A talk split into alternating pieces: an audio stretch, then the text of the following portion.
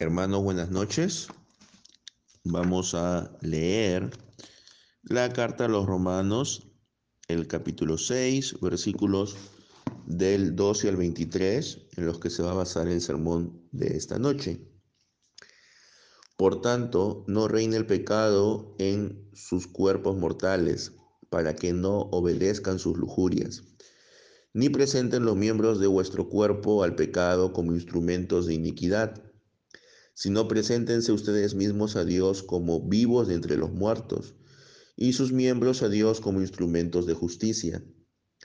Porque el pecado no tendrá dominio sobre ustedes, pues no están bajo la ley, sino bajo la gracia. Entonces, ¿qué? ¿Pecaremos porque no estamos bajo la ley, sino bajo la gracia? De ningún modo.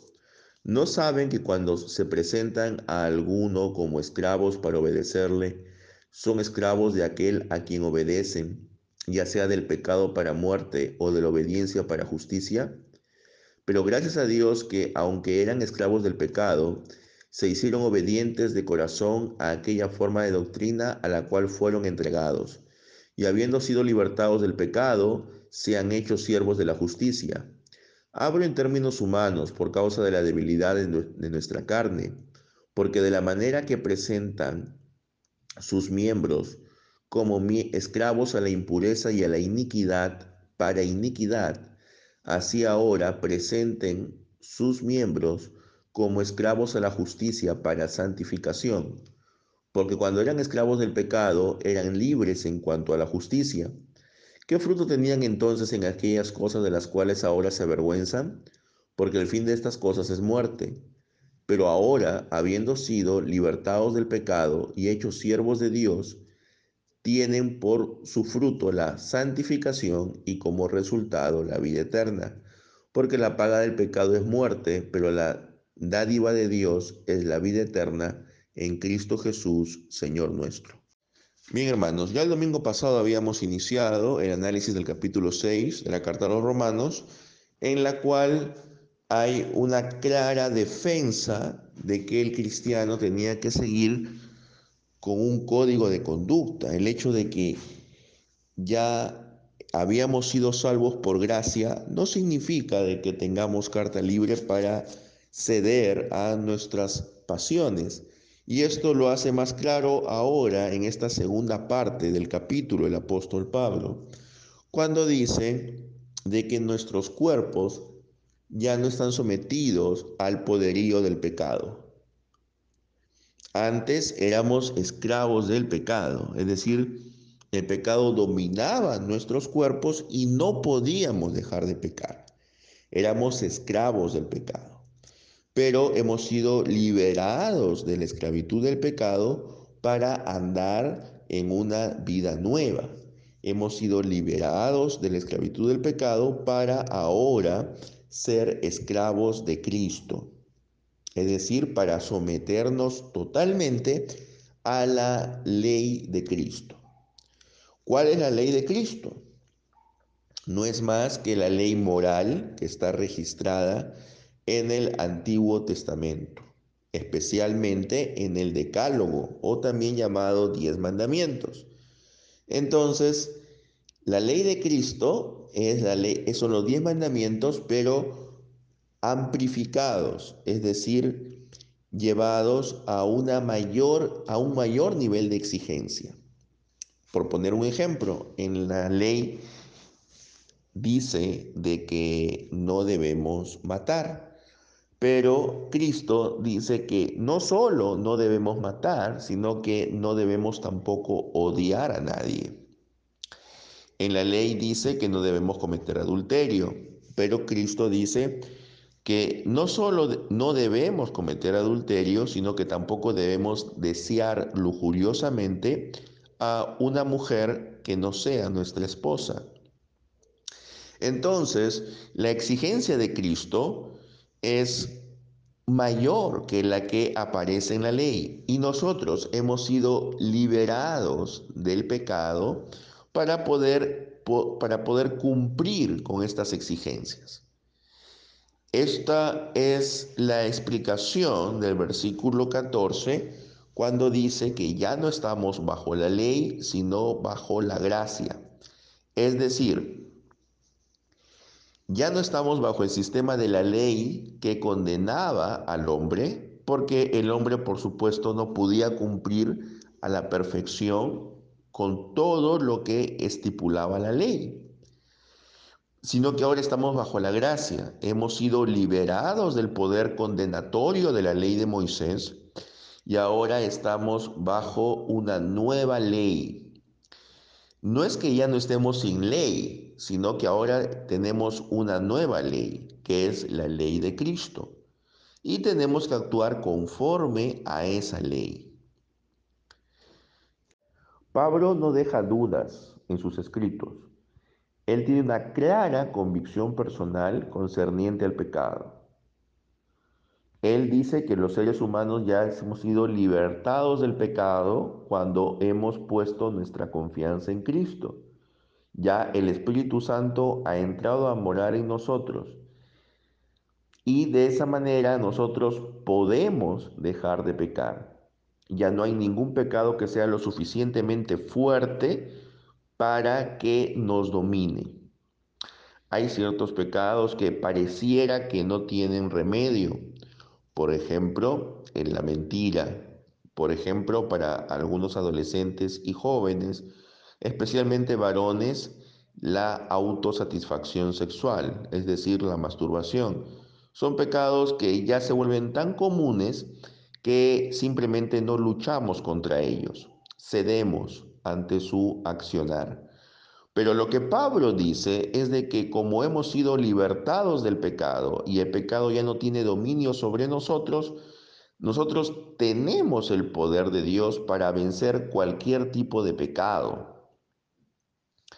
Pero entonces, si nosotros analizamos nuestra vida y la vida de nuestro prójimo, nos vamos a dar cuenta que el pecado todavía está activo en el mundo y está manifiesto. Entonces, la pregunta tiene que ser hecha de la siguiente forma. ¿Está Pablo simplemente siendo optimista acerca de la habilidad de los seres humanos redimidos por Cristo? ¿O realmente él cree que podremos vencer el pecado?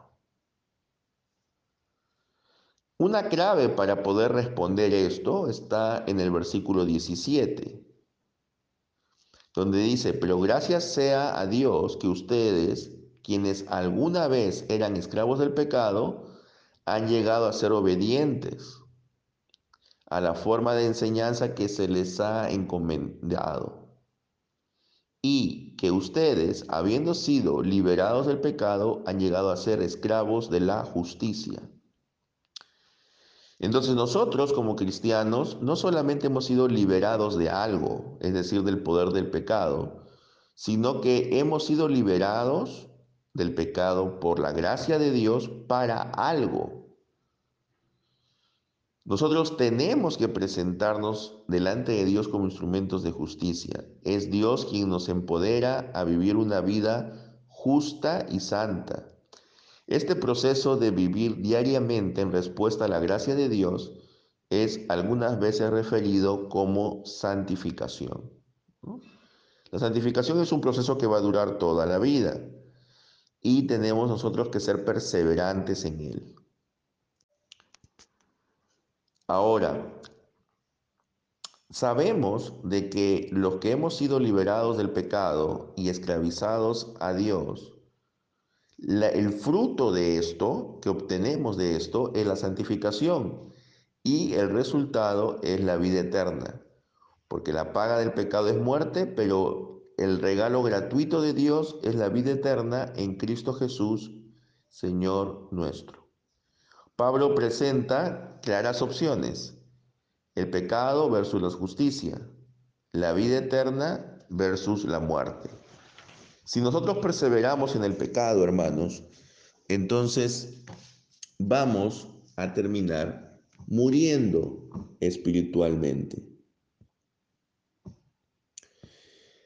Y a veces nosotros podemos eh, tener dudas en cuanto a nuestra salvación.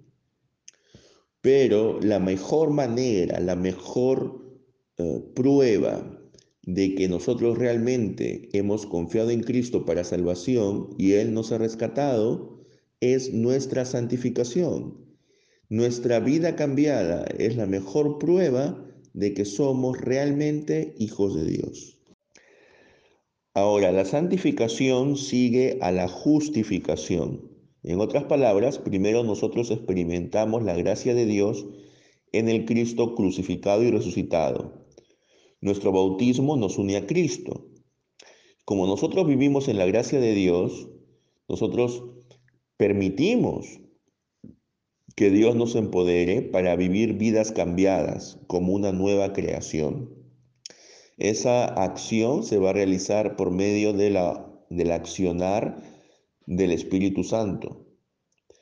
Nosotros debemos orar para que Dios sea manifestado en nuestras vidas diariamente. Es el Espíritu de Dios quien está trabajando, haciéndonos santos, creando nuevos corazones. Nosotros tenemos que amar a Dios con todo nuestro ser.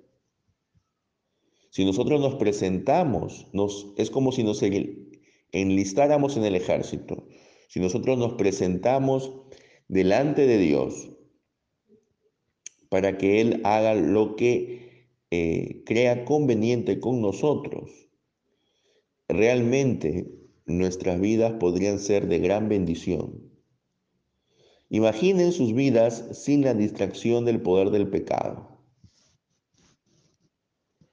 Entonces, nosotros podemos, tenemos potencial para hacer muchas cosas, pero a veces el pecado nos lo impide. Entonces tenemos que liberarnos completamente del pecado para que podamos ser más útiles a Dios. Ya no estamos en el viejo reino de la ley, ahora estamos bajo la gracia. Y justamente porque estamos bajo la gracia, entonces tenemos que vivir libres del pecado. No, el cristiano no puede ser neutral, hermanos. El cristiano o está bajo el dominio del pecado o está bajo el dominio de Cristo. No hay término medio. Entonces, ¿a cuál tú quieres servir? ¿Quieres servir al pecado cuya paga es muerte? ¿O quieres servir a Cristo cuya paga es la vida eterna? Nuestra batalla está en el mundo, y las decisiones diarias que tomamos van a hacer que esta batalla sea ganada o perdida. Nuestro cuerpo es un cuerpo mortal. Nuestro cuerpo todavía participa en las debilidades y sufrimientos de esta época. Hasta que nosotros seamos totalmente redimidos y puestos en la inmortalidad, nosotros continuaremos bajo la influencia de esta era y el creyente debe ser consciente de que estamos bajo la influencia, pero no debe dejar que esa influencia lo arrastre. Porque el cristiano ya no es más un cuerpo de pecado, ya no es más un cuerpo de muerte, pero él es todavía un cuerpo mortal. Por eso es de que no debemos dejarnos arrastrar por nuestras pasiones que son los deseos que entran en conflicto con la voluntad de Dios. Y las pasiones no solamente son las lujurias, los apetitos desordenados, sino son aquellos deseos que están en nuestra mente y en nuestra voluntad. Es el deseo de hacer las cosas a nuestra propia manera. Es el deseo de poseer lo que otras personas tienen. Es el deseo de tener dominio sobre otros es el deseo de tener poder, es el deseo de querer eh, dominar. Ese deseo debe ir a un lado, porque ahora como cristianos, nosotros lo que tenemos que hacer es entregarnos en cuerpo y alma a Cristo. No podemos seguir siendo esclavos del pecado porque la paga del pecado es muerte. Hay pecados que nos pueden parecer inofensivos, que no le hacen daño a nadie, pero sin embargo su paga es la muerte, la muerte espiritual. Una persona que está entregada al pecado, que está entregada a seguir sus instintos y pasiones, es una persona que nunca va a poder desarrollar una comunión sincera con Dios. Es una persona que siempre va a estar eh, buscando algo más en qué deleitarse, en qué satisfacer sus deseos. Y va a ser algo de lo cual no se va a saciar. Y por supuesto, al final las consecuencias las pagará, ya sea en esta vida o en la futura. Por eso, hermanos, es que debemos tener sobriedad y tenemos que entender de que hemos sido llamados a una vida nueva. No simplemente a renovar algunas cositas, hacerle unos pequeños arreglos a nuestra vida, sino realmente transformar nuestra vida. Y eso, por supuesto, no es sencillo, pero con la ayuda del Espíritu Santo que mora en nosotros podemos lograrlo. Tenemos realmente que tener en cuenta de que vivir una vida nueva en Cristo es muy distinto a lo que nosotros hemos pensado. Cristo es nuestro Salvador, por supuesto, pero también es nuestro Señor. Y nosotros tenemos que obedecer lo que Él nos ha mandado, sin dudar de la eficacia y del poder del mensaje de salvación. No pongamos como excusa que ahora estamos bajo la gracia para vivir una vida llena de libertinaje, porque esa no es la gracia de Dios. Esa no es la libertad cristiana que está en las escrituras. La libertad cristiana tiene límites y los límites son los que justamente impone la santa ley de Dios. Así que hermanos, reflexionemos acerca de si estamos viviendo conforme a una gracia desordenada o estamos viviendo conforme a la gracia pero realmente entendiendo lo que esto significa. Si realmente estamos cumpliendo con la ley de Cristo y si estamos siendo dignos seguidores de Él. Ya no podemos gozarnos en el pecado, ya no podemos celebrar el pecado ajeno, porque el pecado ya no muere en nosotros. Y a pesar que a veces podamos tener algunas caídas morales, debemos ser lo suficientemente humildes para reconocerlas y levantarnos. No hay pecado lo suficientemente duro como para que no podamos derrotarlo. No hay un pecado lo suficientemente fuerte como para que no podamos vencerlo. La promesa de Cristo es de que con el Espíritu Santo de nuestro lado podremos vencer cualquier pecado, cualquier situación por más difícil que parezca. Dios les bendiga, amados hermanos, y que realmente podamos decir que el pecado ya no reina en nosotros, sino que ahora solo reina Cristo. Y como dijo el apóstol en Gálatas 2.20, pues ya no vivo yo, sino que ahora Cristo vive en mí. Que ese sea nuestro anhelo, que Cristo vive en nosotros y que nos alejemos cada vez más del pecado. Amém.